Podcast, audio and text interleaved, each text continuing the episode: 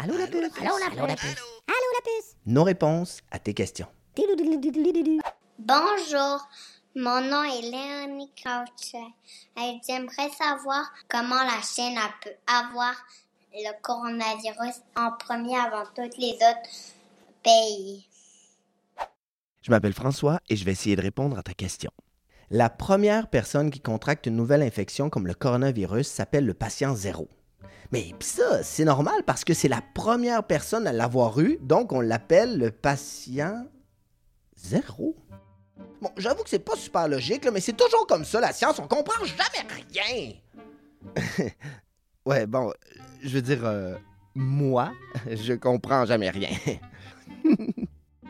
mais tu sais, ça, l'histoire du premier patient qui s'appelle le patient zéro, c'est une discussion super intéressante que tu pourras avoir avec tes parents quand ils auront le goût de chicaner le chat pour rien parce qu'ils sont fatigués par le télétravail. Donc, Léonie, dans le cas du coronavirus, on n'est pas certain encore aujourd'hui, le 2 avril 2020, de savoir qui est le patient zéro. Mais on sait que tout a commencé en Chine. Ce serait une personne qui aurait été au marché de poissons de Wuhan. Puis là, quand je te dis un marché de poissons, c'est pas le rayon des surgelés où tu peux acheter des délicieuses croquettes de poisson ou de poulet parce que tu as eu un super bon bulletin à l'école. C'est plus spécial que ça.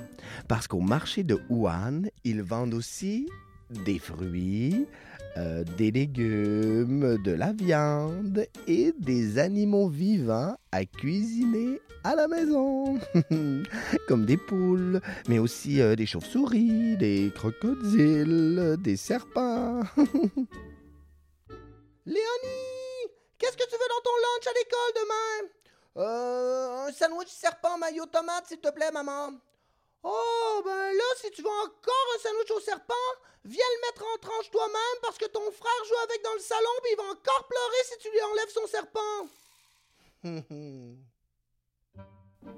Selon les dernières informations, le patient zéro aurait été en contact au marché avec un pangolin. Ça, c'est trop cute! Un pangolin! C'est comme une grosse taupe avec des écailles. Mais tu connais ça, je suis sûr. Il y a eu plein de films avec des pangolins.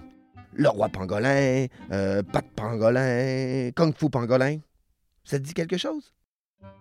Donc, le patient zéro aurait probablement attrapé le virus du pangolin qu'il aurait attrapé des chauves-souris. Mais rien n'est prouvé encore. J'ai même entendu dire qu'il pourrait y avoir un insecte d'impliqué là-dedans. Quoi? Un insecte? Oh oui! Une fourmi. On dit que quand les chauves-souris meurent, elles sont mangées par les fourmis et que celles-ci sont mangées par les pangolins. Donc, c'est comme ça que ça aurait pu se propager. C'est fou, hein? Et ce fameux patient zéro aurait eu des symptômes autour du 10 décembre. Tu te rappelles ce que tu faisais, toi, le 10 décembre? Moi, je me rappelle que j'avais hâte que l'école finisse pour passer du temps avec mes parents chéris. Puis là, je commence à avoir hâte que l'école recommence. Fait que c'est ça qu'on sait pour le moment. Merci Léonie pour ta question. Ah, puis oublie pas de laver tes mains avant de manger ton sandwich au serpent. Si toi aussi tu as des questions, n'hésite pas à aller sur le répondeur du site de la puce à l'oreille. La puce à l'oreille.